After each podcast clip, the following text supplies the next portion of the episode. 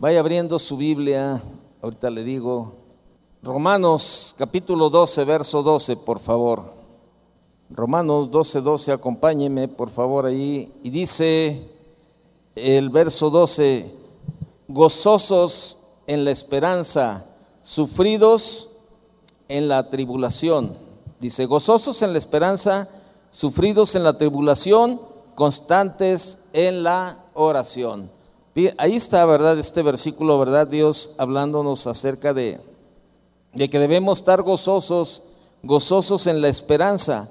Dice en otra versión, alégrense en la esperanza, muestren paciencia en el sufrimiento y perseveren en la oración. En esta noche yo quiero hablarle un tema, ¿verdad? Que pues, eh, que va muy muy de acuerdo a las circunstancias que, estamos viviendo, vemos a mucha gente que, gente que, que, abandona, ¿verdad?, los caminos con el Señor, gente que, se derrota, gente que como que pierden, ¿verdad?, esa, esa confianza, esa esperanza en el Señor y, y de verdad en lugar de, de fortalecerse eh, en el Señor, como dice Efesios capítulo 6, verso 10, fortaleceos en el Señor y en el poder de su fuerza.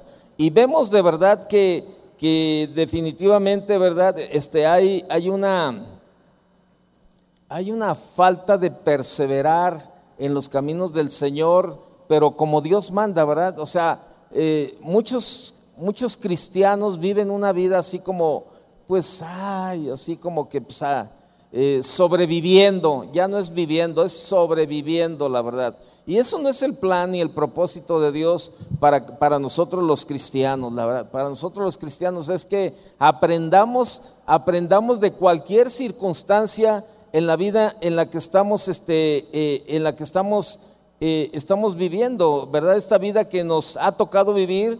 Sé que, sé que de verdad eh, no han sido tiempos fáciles, eh, no han sido tiempos de verdad, así que, eh, que digamos, ay, no, pues este, todo, todo es alegría, todo es gozo. Y qué bueno, qué bueno que no todo es así, ¿verdad? Que todo es alegría, todo es gozo, todo está bien, todo, porque si no, pues este, la verdad, pues qué caso tiene, ¿verdad? Pues todo, nos va bien en todo. Y, y déjeme decirle algo, los periodos los periodos de adversidad o los tiempos difíciles, ¿verdad? Eh, los periodos de adversidad, eh, por ejemplo, económicos, matrimoniales, familiares, de, enfermedad o de otro tipo, yo quiero decirle que a Dios no lo toman por sorpresa. Ese tipo de problemas a Dios no lo toman por sorpresa. Yo no sé cuál es la, la situación que tú estás viviendo actualmente, ¿verdad? Yo no sé cuál es el problema que tú estás pasando eh, o la adversidad en la que estás en este momento. Y a lo mejor, pues para ti es la más grande, porque tú la estás viviendo. Pero te das cuenta, ¿verdad? Que, que si volteas, ¿verdad? Y te sales un poquito de, dejas de verte a ti mismo y volteas hacia un lado o hacia otro lado, te das cuenta que hay, hay situaciones mucho más difíciles que la que tú estás pasando. Y en algunas de esas, eh, tú ves a la gente que está pasando tiempos difíciles y, se gozan, ¿verdad? Como decíamos ahorita en Romanos 12, 12, eh, decía, eh, gozosos en la esperanza. ¿Por qué? Porque ninguna de estas situaciones toma a Dios por sorpresa. Él sabe todo, todo lo que está pasando en nuestro mundo, en nuestra vida. Él sabe todo. Nada se escapa, nada se escapa de, de, su mano, nada se escapa de su control. También sabe, Él sabe lo que ha de venir. Dios ya sabe lo que va a venir. Él ya conoce el final de la, de, la, película de nuestra vida. Él es el único que sabe cómo vamos a terminar de verdad. Él sabe lo que viene todavía más por delante.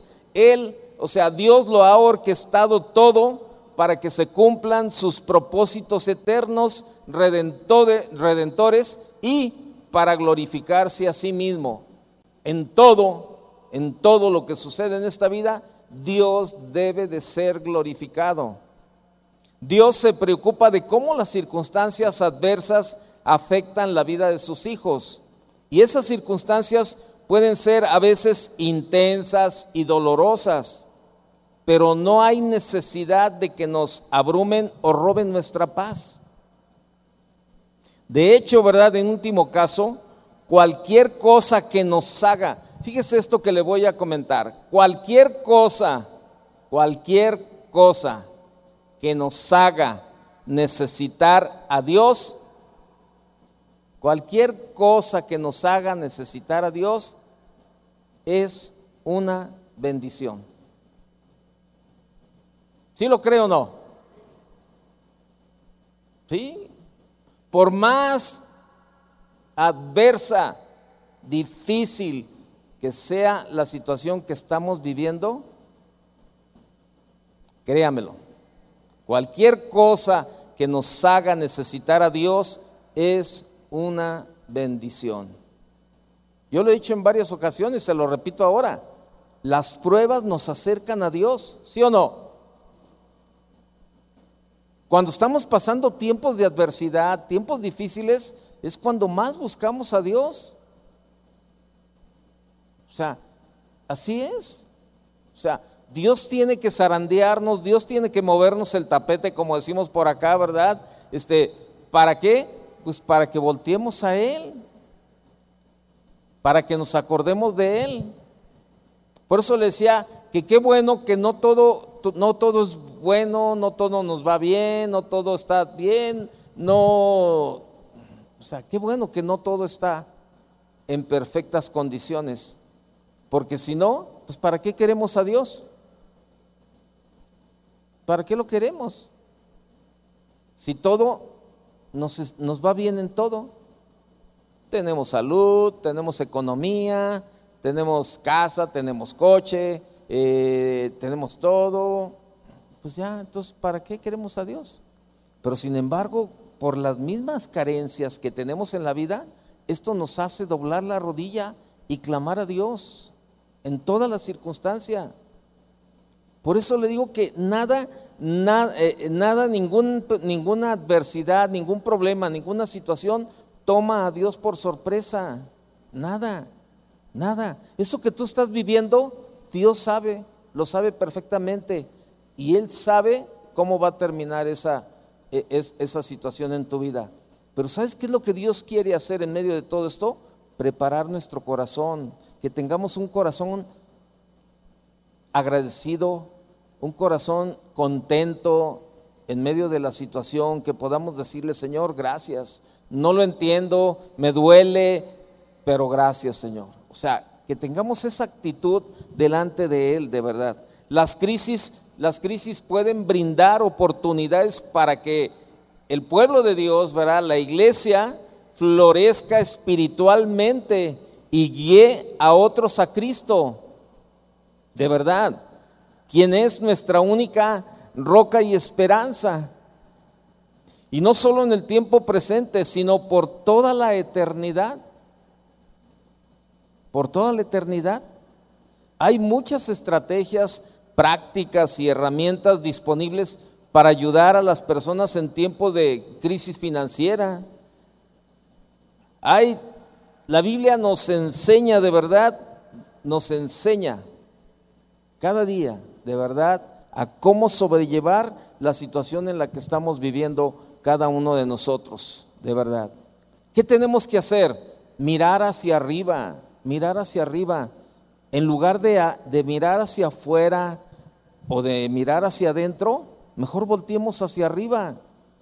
Ese es el grave problema, que estamos enfrascados en, el mundo, en nuestro propio mundo, la verdad. Y tenemos que entrar al mundo de Dios, o sea, a ver sus planes, sus propósitos, ¿verdad? Conforme lo que Él nos muestre. ¿Se acuerda el pasaje de, Abraham? Cuando, cuando Abraham estaba, dice, dice ese pasaje, ¿verdad? Ahí en, en este, en, en en, el libro de Génesis que estaba, Abraham estaba dentro de la tienda, ¿verdad? dice que Dios lo sacó, lo sacó de la tienda y le mostró todas las estrellas del cielo, ¿verdad? Habló con él afuera y le mostró todas las estrellas y este, le dijo que así sería este, su, su, descendencia. Pero dice la Biblia, hace hincapié que dice que lo sacó. Abraham estaba metido en su, en su área, en su mundo. Entonces lo sacó Dios para mostrarle verdad y que pudiera ver la grandeza de Dios. Y eso es lo que Dios quiere a través de nosotros, que podamos usted y yo ver la grandeza, ver la grandeza de verdad, que, que, creamos que Dios está vivo y que para Él no hay nada imposible, nada, nada hay imposible para Dios. Bueno, yo sí creo lo que la Biblia dice, ¿usted no? Eso dice su palabra. Nada hay imposible para Dios, nada, nada. Aún lo que tú estás viviendo y lo que estás pasando no es imposible para Dios. Pero ¿qué, tiene, qué es lo que Dios quiere? Que no desistamos que perseveremos, que luchemos, que confiemos, que nos gocemos en medio de la esperanza, en medio del tiempo que estamos viviendo, que nos gocemos con el Señor y que le digamos, Señor, gracias. Aún en medio de la circunstancia, que tú puedas gozarte y decirle, Señor, gracias, ¿verdad? Este, y sabes, probablemente no cambia la circunstancia que estás viviendo, pero va a cambiar tu actitud.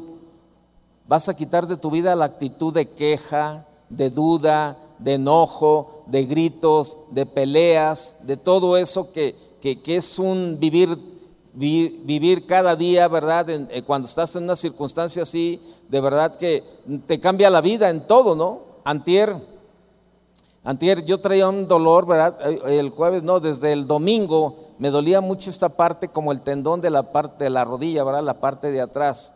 Entonces, este, y, entonces como estoy haciendo algunos movimientos en casa porque estamos ahí, ¿verdad? Ahí, este, eh, estaban remodelando unas paredes, entonces tenía que, estar este, acarreando unas cajas y moviendo cosas.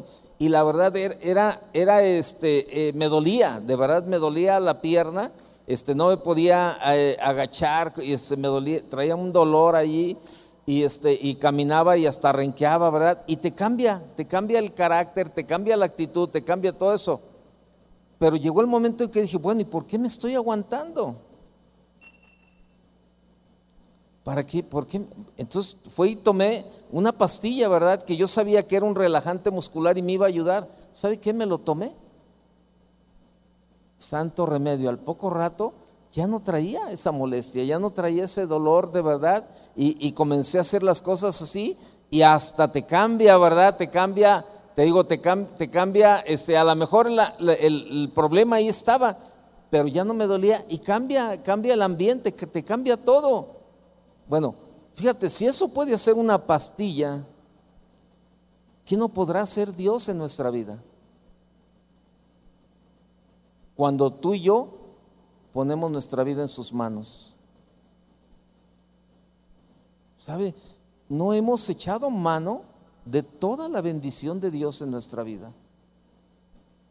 ¿Y sabe por qué? Porque muchas veces no conocemos su palabra. Y, por, como no conocemos su palabra, no conocemos sus promesas, la verdad. Y la Biblia está llena de promesas de Dios para usted y para mí. Y promesas para todas las circunstancias de la vida. El problema es que, ¿sabe? No, no nos metemos a buscar a Dios y buscamos siempre hacia afuera o hacia adentro, pero nunca volteamos hacia arriba. Nuestra respuesta a los tiempos turbulentos o tiempos difíciles está, estará determinada por nuestra perspectiva y en dónde está nuestro enfoque. Si tu enfoque, fíjate bien, si tu enfoque está en la adversidad, en el problema, en la circunstancia que estás viviendo, pues tienes toda la razón para sentirte como te sientes. Si tu enfoque está en el problema que estás viviendo, en la adversidad que estás pasando, en la circunstancia que estás pasando, tienes toda la razón en estarte quejando, en estar renegando, en estar allí, este... Pero si te sales del enfoque y volteas y ves a Dios y tú ves a Dios y, y lo ves que Dios es más grande que cualquiera de tus problemas o cualquiera de las circunstancias que estás viviendo, te aseguro que te vas a dar cuenta que estás mal. Cuando nosotros volteamos y vemos, tú dices, no. Por muchos años, por muchos años, ¿verdad? Nos siempre, para estos tiempos, nos hablaban de un diosito, ¿se acuerda? ¿Qué te va a traer el, dios, el, niñito Dios, el Diosito? ¿Qué te va a traer Diosito? El niñito Dios. Pero ¿sabe qué? Y ahí nosotros siempre concebíamos a, un niñito chiquito allí, ¿verdad? Este, eh, ay, el niñito Dios, el niñito Dios, el niñito Dios. Pero cuando vas conociendo la palabra y tú dices, espérame, Él no es un niñito, Él es, Él es el Hijo de Dios. Y tiene todo el poder para llamarle a las cosas que no son como si fueran. Y se nos olvida. Se nos olvida todo esto. La gente, los cristianos deberíamos de ser capaz de mirar de verdad este, eh, eh, unos a otros, sobre todo la gente que no conoce a Dios. La gente debería de ser capaz de mirar a los cristianos y ver una respuesta a la presión que sea claramente diferente, o sea, inexplicable. Que la gente que no es cristiana cuando, cuando nos ven a nosotros, ¿verdad? En medio de las circunstancias que estamos viviendo, que ellos, que ellos vean una, una, una respuesta totalmente diferente, inexplicable. Que para ellos no tengan ninguna explicación, ¿verdad? Que dice, es que no lo puedo entender. Veo lo que estás viviendo, lo que estás pasando, y te veo contenta, te veo contento, te veo en paz, te veo tranquilo, te veo así. Eso es lo que la gente necesita ver. Vaya conmigo a Filipenses capítulo 2, por favor. Filipenses 2, verso 14.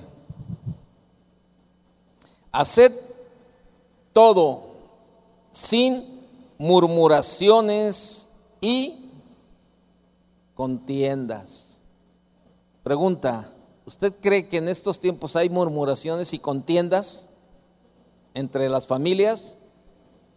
Claro, montones, entre los esposos y los hijos y los padres, todo eso. Verso 15 dice, para que seáis irreprensibles y sencillos, hijos de Dios sin mancha, en medio de una generación maligna y perversa, en medio de la cual resplandecéis como luminares en el mundo. Así, así es sencillo, como luminares en el mundo. En otra versión dice, eh, dice, eh, dice el verso, verso 14 dice, háganlo todo sin quejas ni contiendas, para que sean intachables y puros, hijos de Dios sin culpa en medio de una generación torcida y depravada. En ella ustedes brillan como estrellas en el firmamento. Por eso, este, cuando verdaderamente vivimos de acuerdo a la palabra de Dios, la gente, la gente lo percibe y te dice, hay algo que tú tienes. La otra vez estaba mi hija en el trabajo, ¿verdad? Y, entonces andaba ahí con unas, este, con las compañeras del trabajo. Entonces una de ellas le dice, este, empezó mi hija, algo comentó, y entonces la, compañera se le quedó viendo y le dijo, oye, ¿tú eres cristiana? Dijo, sí, claro, yo soy cristiana. No, dice, pues con razón. Pues con razón, dice, no, pues ahora entiendo todo. Ahora entiendo todo. Dice, pero pues, ¿qué es todo? Dice, todo. Tu comportamiento, tu trato, tu esto, tu lo otro, tu así. Dice, no. Dice, pero haces, marcas la diferencia. Y sabe, y, aquí estamos hablando como de una excepción, cuando esto debería ser la regla en nuestra vida, ¿sí o no? En lugar de, de, hacer la excepción, ay, un cristiano en un trabajo, que a lo mejor hay como 50 cristianos y un solo cristiano es el que hace la diferencia. Dices, espérame, no, no debería ser la excepción, debería ser la regla de todos los cristianos, que, que marquemos la diferencia de verdad a donde quiera que vayamos, que podamos, que la gente pueda percibir en nosotros de verdad algo, algo de verdad este, inexplicable, repito. Mire, la respuesta, si lo vemos en la respuesta natural de lo que estamos hablando, en, en la respuesta natural, el enfoque, o sea, el exterior, circunstancias, el interior, yo, ahí es el enfoque. El exterior son las circunstancias y el interior yo. Pero ¿sabe? La respuesta sobrenatural, ese enfoque debería ser hacia arriba, o sea, hacia Dios. En la respuesta natural entra el miedo, entra la inseguridad, pero en, en, la respuesta sobrenatural está la confianza y la fe en el Señor. O sea, en la respuesta natural vemos cuántos cristianos ahora últimamente caen en depresión, caen en desesperación, pero sin embargo el cristiano que se aferra a lo sobrenatural vive en alegría, vive en esperanza, vive en, vive en un tiempo de contentamiento. Ahora, ¿cuál de estas respuestas describe mejor en dónde te encuentras tú en este momento? ¿En dando una respuesta natural o dando una respuesta sobrenatural. ¿Se acuerdan? Hace ocho días yo compartía, ¿no? Dios de lo imposible es lo sobrenatural en nuestra vida. ¿Y sabe qué nos ha hecho falta? Como hace un momento, orar y poner todo en las manos de Dios y decirle, Señor, aquí están nuestras peticiones, aquí están nuestras necesidades. Y es lo que tú tienes que hacer, decirle a Dios tus necesidades. Pídele provisión, pídele sabiduría, pídele dirección y gracia para perseverar cada día. Pídele a Dios que utilice este tiempo de confusión, de incertidumbre, de crisis, para traer un avivamiento y un despertar espiritual a tu vida, a tu familia, a la iglesia, hasta al país en donde estamos, que tanto necesita de verdad un avivamiento espiritual, la verdad. Pero pues, ¿cómo, va a haber un, un avivamiento espiritual en el mundo si nosotros los cristianos no lo vivimos? Que somos los que podía, pudiéramos en un momento dado, de verdad, este, eh, ser fuego y quemar a la gente que te rodea. Hablando espiritualmente, ¿eh? no, no estoy hablando de este, literalmente, ¿no? Quemarlos, pero con el fuego, con el fuego del Señor marcando la diferencia. Y véalo por todas partes, la verdad. Véalo este, en las noticias, véalo lo que yo, la noticia que yo le decía, ¿no? Que, que ya, este, que ya iban a, eh, aquí en, el estado de Jalisco habían aprobado la ley que si de la, de la reconversión, que si alguien trataba de, de, de, de terapiar para reconvertir, a una persona de, preferencias sexuales, ¿verdad? O un homosexual, o una, mujer lesbiana, todo ese tipo de cosas, esto, esto iba a ser castigado, ¿verdad? Y, votaron, ¿verdad? Votaron y, este, y, el, redactor en el periódico decía, lo más sorprendente, lo más sorprendente de todo esto es que el partido evangélico, ¿verdad? Este, que está afiliado a, cierto partido ahí, dice, votaron a favor de todo esto. Ese es el mundo. La Biblia nos lo enseña, no nos debe de extrañar. Lucas capítulo 11, vaya conmigo, por favor. Lucas capítulo 11, verso 2. Y les dijo, cuando oréis, decid, Padre nuestro que estás en el cielo, santificado sea tu nombre, venga tu reino, hágase tu voluntad como en el cielo, así también en la tierra. El pan nuestro de cada día, dánoslo hoy. O sea, realmente, ¿cómo oramos? ¿Cómo oramos? Realmente le oramos y, y le pedimos a Dios de verdad este, que, que Dios traiga un avivamiento. Y mire, cuando vemos, de verdad, vemos todo lo que está sucediendo y, los cristianos comienzan a desistir, pierden, pierden la, la, este, pierden la esperanza, pierden toda esperanza. Hay un pasaje que me gustaría ver con usted ahí en Ezequiel, vaya conmigo. Ezequiel capítulo 37, en el verso 1. Dice, la mano de Jehová vino sobre mí y me llevó en el espíritu de Jehová y me puso en medio de un valle que estaba lleno de huesos y me hizo pasar cerca de ellos por todo en derredor. Y he aquí que eran muchísimos sobre la faz del campo y por cierto secos en gran manera. Y me dijo, hijo de hombre, ¿vivirán estos huesos? Y dije, Señor, Señor Jehová, tú lo sabes. Me dijo entonces, profetiza sobre estos huesos y diles, huesos secos, oíd palabra de Jehová. Así ha dicho Jehová el Señor a estos huesos, he aquí, yo hago entrar espíritu en vosotros y viviréis. Y pondré tendones sobre vosotros y haré subir sobre vosotros carne y os cubriré de piel y pondré en vosotros espíritu y viviréis y sabréis que yo soy Jehová.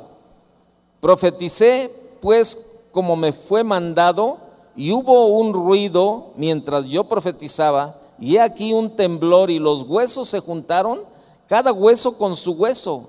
Y miré y he aquí tendones sobre ellos y la carne subió y la piel cubrió por encima de ellos, pero no había en ellos espíritu. Y me dijo, profetiza al espíritu profetiza, hijo de hombre, y de y di y di al espíritu, así ha dicho Jehová el Señor, dice, espíritu, ven de los cuatro vientos y sopla sobre estos muertos y vivirán. Y profeticé como me había mandado, y entró espíritu en ellos, y vivieron, y estuvieron sobre sus pies un ejército grande en extremo. Me dijo luego, hijo de hombre, todos estos huesos son la casa de Israel. Y aquí que ellos dicen, nuestros huesos se secaron y pereció nuestra esperanza, fíjese, pereció nuestra esperanza y somos del todo destruidos. Por tanto, profetiza y diles, así ha dicho Jehová el Señor. He aquí yo abro vuestros sepulcros, dice pueblo mío, y os haré subir de vuestras sepulturas y os traeré a la tierra de Israel y sabréis que yo soy Jehová cuando abra vuestros sepulcros y os saque de vuestras sepulturas, pueblo mío. Y pondré mi espíritu en vosotros y viviréis y os haré reposar sobre vuestra tierra y sabréis que yo Jehová hablé y lo hice, dice Jehová. Fíjese, la condición del pueblo de Dios en esos, en esos momentos era de una derrota total, una total derrota. Sentían que habían perdido toda esperanza y que estando vivos ya habían muerto. Es que como estaban cautivos, era como que todo su pueblo iba a ser borrado de la faz de la tierra. Sin embargo, Dios sale adelante por su pueblo para darles esperanza cuando ya no hay ninguna. Cuando ya no hay ninguna envía al profeta Ezequiel y les muestra que si puede levantar y dar vida a huesos secos, ¿cómo, cómo no podrá revivir el ánimo decaído del pueblo?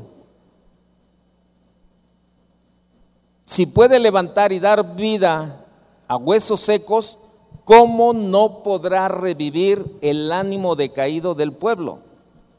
De igual manera, el Señor hace con su pueblo hoy en día y con cada persona que ha perdido el ánimo para la vida. Lo cierto, de verdad, créemelo, nuestro Dios es el Dios de toda esperanza.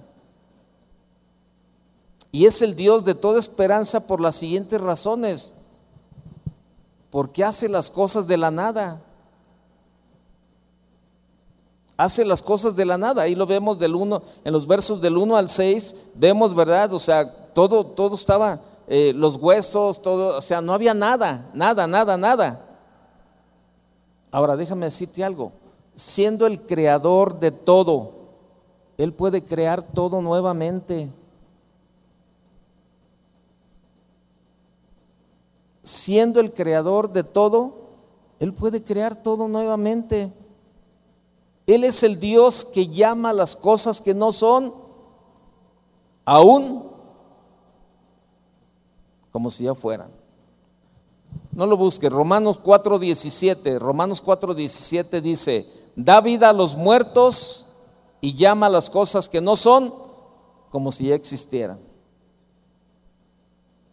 Esto significa que Dios mira lo que nosotros no podemos ver. Dios mira lo que no podemos ver. Por eso te digo, necesitas salirte de tu, de tu perspectiva, de tu enfoque, y tienes que entrar al enfoque de Dios. ¿Por qué? Porque Él mira lo que nosotros no podemos ver. A mí una enseñanza que, que me dejó me dejó de verdad, este, eh, como que fue un parteaguas en mi vida, ¿verdad? Eh, la enseñanza que compartió el pastor Chuy hace tiempo ya. Si no la he escuchado, búsquela ahí en el YouTube, ahí está la enseñanza, o en el SoundCloud, donde está, si, es audio lo que usted quiere escuchar, la de tu historia no ha terminado. ¿Se acuerda de esa enseñanza? Esa, esa enseñanza que, que compartió el pastor Chuy eso fue un parteaguas en mi, en mi vida, hablo personalmente porque, porque me dio otra perspectiva. A veces nosotros los seres humanos eh, recortamos, ¿cómo decimos? Este, eh, desechamos, es la palabra que buscaba, desechamos a la gente.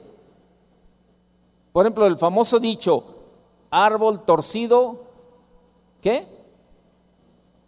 Jamás su rama endereza. Dice así, ¿verdad? Árbol torcido jamás su rama endereza. Pues déjeme decirle que ese dicho con Dios no aplica. Y, ese dicho era muy dado para, por ejemplo, la gente que, andaba mal y todo, y lo veía uno y no cambiaba, y pasaban los años igual y todo eso. Y decía, no, este cuate, árbol torcido jamás endereza. Y ya de esa manera tú lo desechabas. No, genio y figura hasta la sepultura. Y todo ese tipo, ah, este, puros dichos de esos, ¿verdad? No, este es como, como dice, hay maderas que nunca agarran el barniz, dicen por ahí, ¿verdad? Dice, no, pues nunca, nunca cambió. Y, y era el estilo. Pero sabe, con Dios todo eso no checa. Por eso tu esposo, tu esposa, tus hijos, tus padres, tus vecinos, todos tienen una esperanza de, de, un cambio en su vida. Y si no, la mejor muestra de esto que estamos hablando somos tú y yo. Cuando el mundo no daba nada por cada uno de nosotros, al menos por mí no daban ni un cinco, ni un centavo, es más, ni un cinco, cinco es mucho, ni un centavo. Y vaya que me tocaron los tiempos de los centavos de cobre así de que traían la carita de doña José Ortiz de Domínguez, ¿verdad? los centavitos. No daban ni un centavo. Y sin embargo, Dios usó a alguien para que mis huesos cobraran vida. Por eso, por eso le digo que necesitamos conocer su palabra, la verdad, para ver todas las promesas que Él tiene para nosotros y ver lo que Dios puede hacer. Si Él lo hizo en este tiempo, ¿usted cree que la palabra de Dios nada más era para ese tiempo? ¿Sí o no? no, pues aquí hay mucho hueso seco ahora, ¿no? Bueno, huesos dormidos. Estamos dormidos, ¿no? O sea, ¿usted cree que la palabra de Dios era nada más para aquel tiempo? Ah, qué bueno que ya despertó. No, no, no. Así que cuando nos sintamos muertos, Él puede ver vida en nosotros. A lo mejor tú dices para tus hijos, no, mis hijos, no, mis hijos ya están grandes. Un día, un jueves, un jueves, este, yo venía entrando por, ese pasillo ahí y la hermana Socorro, que está por allá, una de las servidoras, a la pasada me, detuvo y me dijo, pastor, solamente le quiero decir que mis hijos están en los caminos de Dios. Y, y yo sé que fue un tiempo de estar ahí doblando rodilla, clamando a Dios, pero sin perder la esperanza, sin perder la esperanza de ver un día que Dios podía traer vida a sus hijos. Y eso es lo que nos hace falta. Y muchos desisten y se quedan a la mitad del camino. Yo no sé, repito, no sé lo que tú estás viviendo. Pero yo te quiero decir que Dios hace las cosas de la nada. Tu esposa puede ser lo peor o tu esposo puede ser lo peor, pero de allí Dios puede sacar lo mejor. Pero tienes que creerlo, tienes que creerlo, tienes que creerlo. Deja de quejarte, deja de, de, quejarte, de enojarte, de pelearte, de, de ofenderte. Así no vas a lograr nada hasta que tengas una actitud de reconocer a Dios y decirle, Señor, gracias por mis compañeros, gracias por mis vecinos, gracias Señor por mi esposo, gracias por mi esposa, gracias por mis hijos, gracias Señor por lo que estás haciendo, Señor, porque yo sé que tú ves las cosas totalmente distintas como las veo yo, Señor. Y esa es mi confianza. Y vemos ahí, ¿verdad? Este, en estos versículos, en los primeros versículos, que hace las cosas de la nada. ahí en el verso del 1 al 6, ya vemos, ¿verdad? Que era, era, un, era un, valle de huesos secos, ¿verdad? Y, y este, estaba, dice, dice que eh, Dios lo puso en, un, en medio de un valle que estaba lleno de huesos y me hizo pasar cerca de ellos por todo en derredor y aquí que eran muchísimos sobre la faz del campo y por cierto, dice, fíjate, eran, eran huesos, dice, y por cierto, dice, dice, dice, secos en gran manera. Secos, ya nada, no tenía nada, no así, que dijeras tú, ah. Dios es Dios de toda esperanza. Y hay muchas razones para saber esto. ¿Y sabes por qué? Porque restaura lo que ha sido destruido. El verso 7 del capítulo 37. Profeticé pues como me fue, como me fue mandado y hubo un ruido mientras yo profetizaba y aquí un temblor y los huesos se juntaron, cada hueso con su hueso. Y miré y aquí tendones sobre ellos y la carne subió y la piel cubrió por encima de ellos, pero no había en ellos espíritu. Dios restaura lo que ha sido destruido. Así como tiene poder para hacer las cosas de la nada, también tiene poder para restaurar. Restaurar es volver al estado original. Eso significa la palabra restaurar, volver algo a su estado original. Y es aquello que por causa del pecado, por causa de las heridas emocionales y recuerdos dañinos, ha sido destrozado. Es que con Dios siempre hay esperanza de algo nuevo, siempre, siempre hay una esperanza de, de algo nuevo. Y como es un Dios de verdad, como es un Dios de toda esperanza, ¿y sabes por qué? Porque pone personas en nuestro camino. Verso 9 dice, y me dijo, profetiza al Espíritu, profetiza, hijo de hombre, y di al Espíritu. Así ha dicho Jehová el Señor, Espíritu, ven de los cuatro vientos y sopla sobre estos muertos y vivirán. Y profeticé como me había mandado, y entró Espíritu en ellos, y vivieron, y estuvieron sobre sus pies un ejército grande en extremo. ¿Sabe? Dios siempre pone gente en nuestro camino que nos da aliento con su ejemplo, mostrar cómo algunas personas eh, logran superar las dificultades y cómo esto eh, nos puede alentar para seguir adelante. que nos impulsan a seguir adelante. Dios siempre pone personas a nuestro lado que nos motiven, no solo con su ejemplo, sino con su apoyo, que nos dan palabras de vida. El profeta le muestra al pueblo que así como al principio de la creación el hombre no tuvo vida, sino hasta que Dios sopló su aliento, así ellos no tendrán vida en sí mismos hasta que reciba el aliento de Dios. A veces queremos meter a la gente en el mismo nivel de nosotros, ¿verdad? No, pero es que ve, mira, este, no entiende y, y a lo mejor tú vives con, con, con, con tu esposo, tu pareja o tu esposa, no es cristiano. O tus compañeros de trabajo eh, no son cristianos y tú los quieres meter al mismo sistema que tú. Es que mira, bueno, es que no son cristianos, no tienen el Espíritu de Dios, están muertos.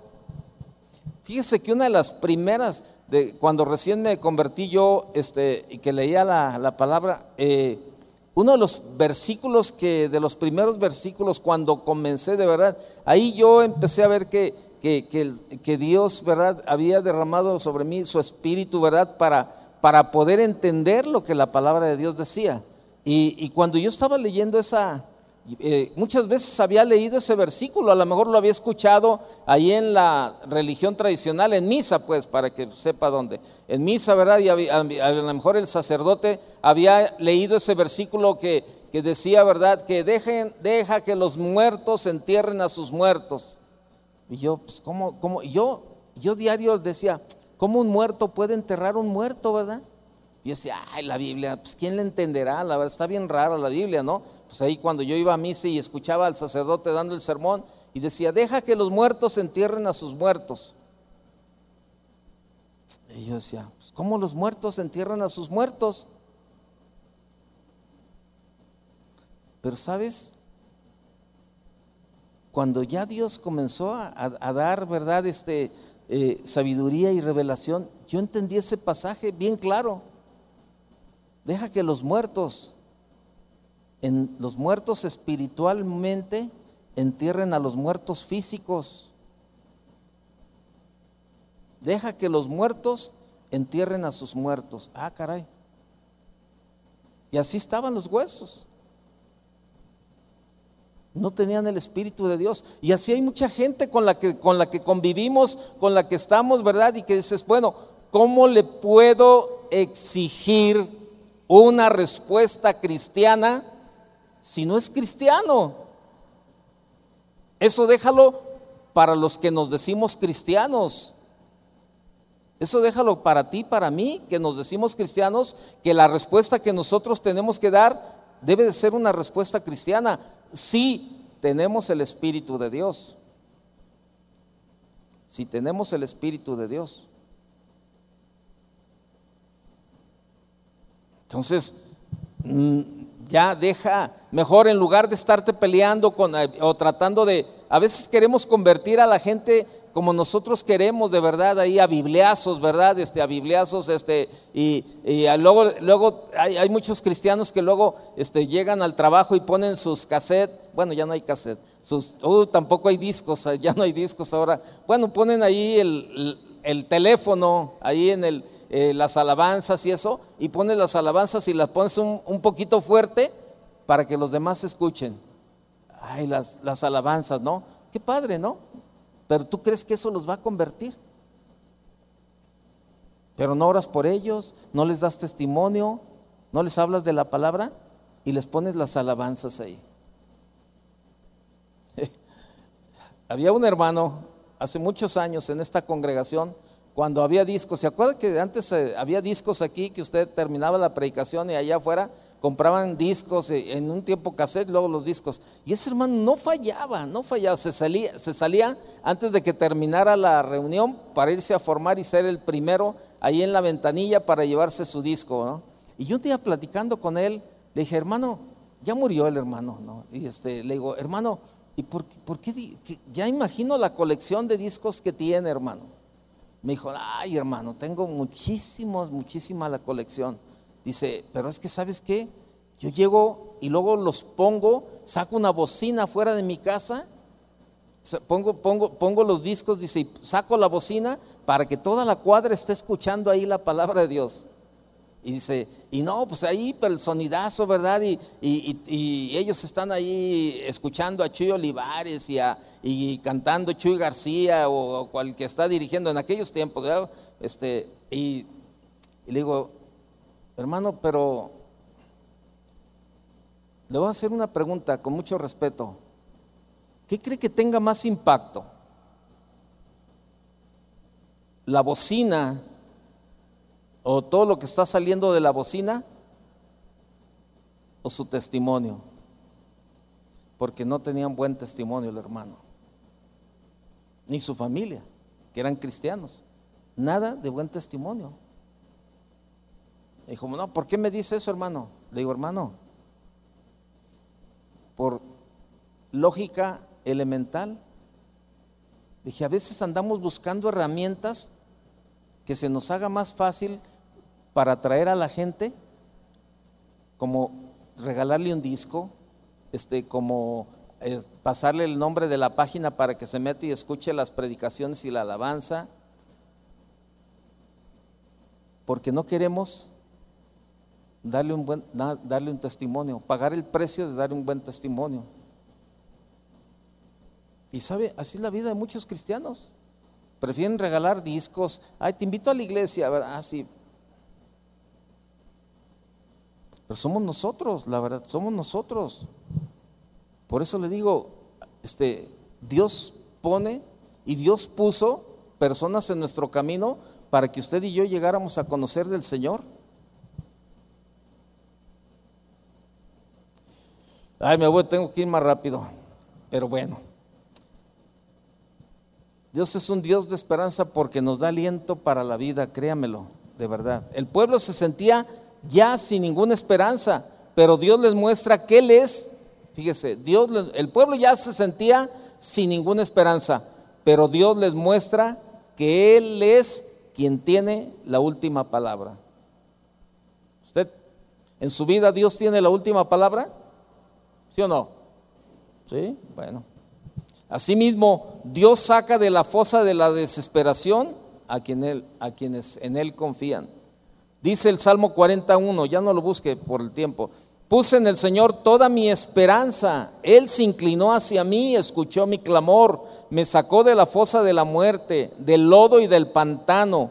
Puso mis pies sobre una roca y me plantó en terreno firme. Puso en mis labios un cántico nuevo himno de alabanza a nuestro Dios. Al ver esto, muchos tuvieron miedo y pusieron su confianza en el Señor.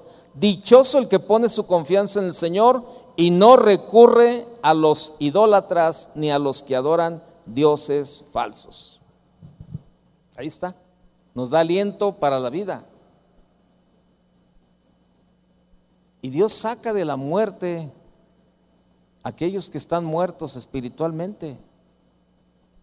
Por eso el verso 12 dice, por eso profetiza y adviérteles que así dice el Señor omnipotente, pueblo mío, abriré tus tumbas y te sacaré de ellas y te haré regresar a la tierra de Israel. Y le dice, pon en ellos, profetízales. Y para animarlos, fortalecerlos, para santificarlos, ¿verdad? Pone su Espíritu Santo.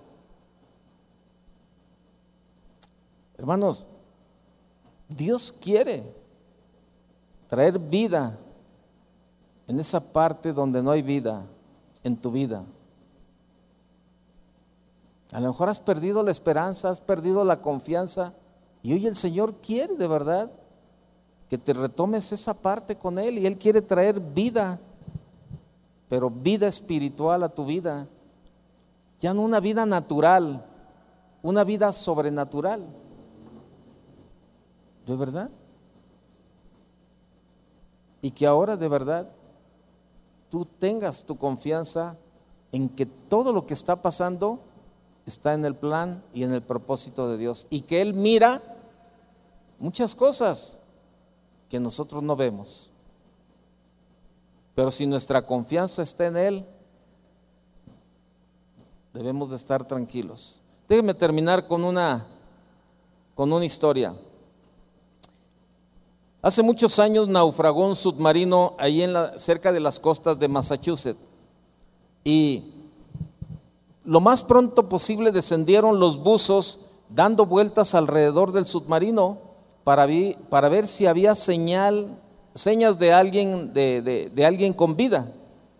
Y después de mucho tiempo de estar dándole vueltas por ahí, ¿verdad? Y, y los, en los buzos se hicieron señas eh, como diciendo, ya no hay nada, vámonos, vámonos para arriba, ¿verdad? Porque el tanque de los oxígenos estaba, ya estaba terminando y, y, empezaron a hacer, pero en eso dice, cuando, cuando estaban casi listos para regresar y pensando que, que todos estaban muertos, uno de ellos escuchó unos suaves golpes en el metal de, de la nave.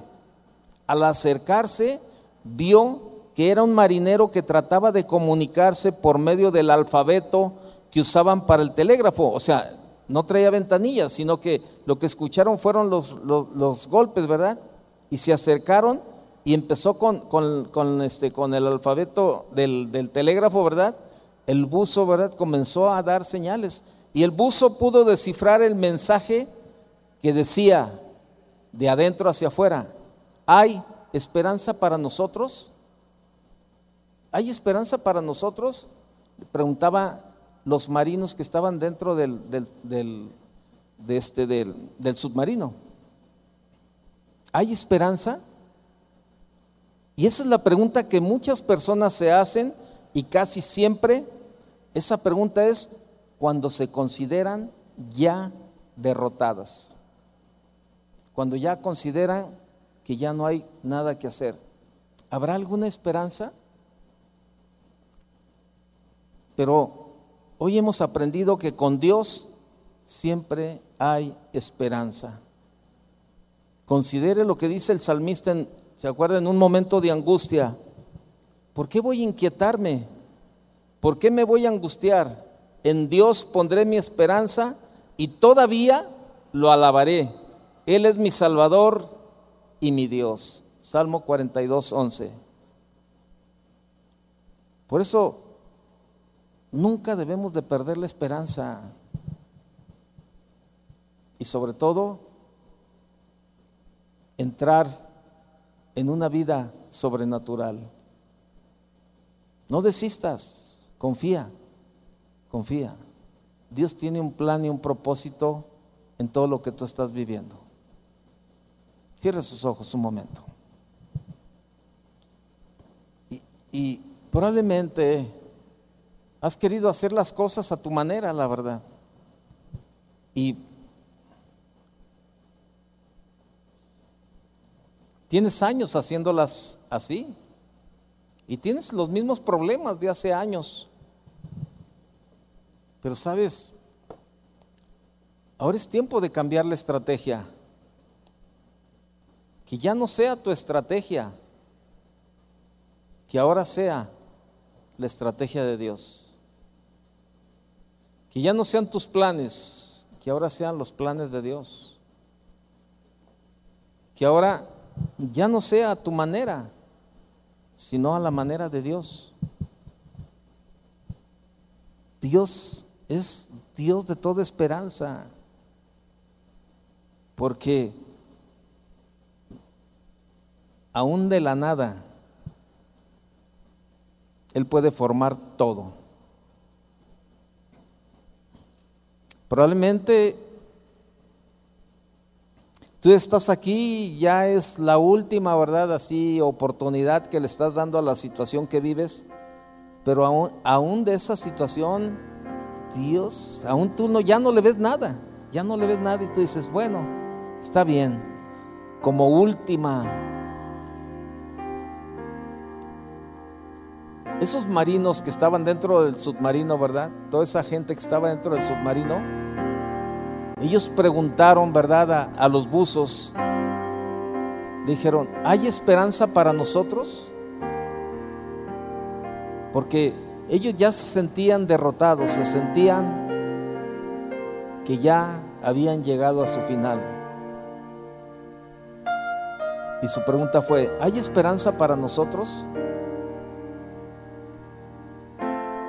Tú en esta noche tú le puedes preguntar al Señor, Señor, ¿hay una esperanza para mi matrimonio? Señor, ¿hay una esperanza para mi situación?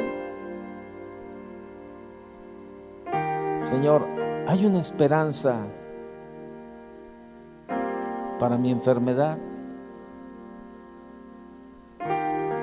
Créemelo, Dios te va a responder. Ponte de pie en esta noche, levanta tus manos. Y si tú has, te has quejado o has renegado, has dudado de que Dios pueda hacer algo en tu vida, pues este es un buen momento para decirle, Señor, perdóname, perdóname, Señor.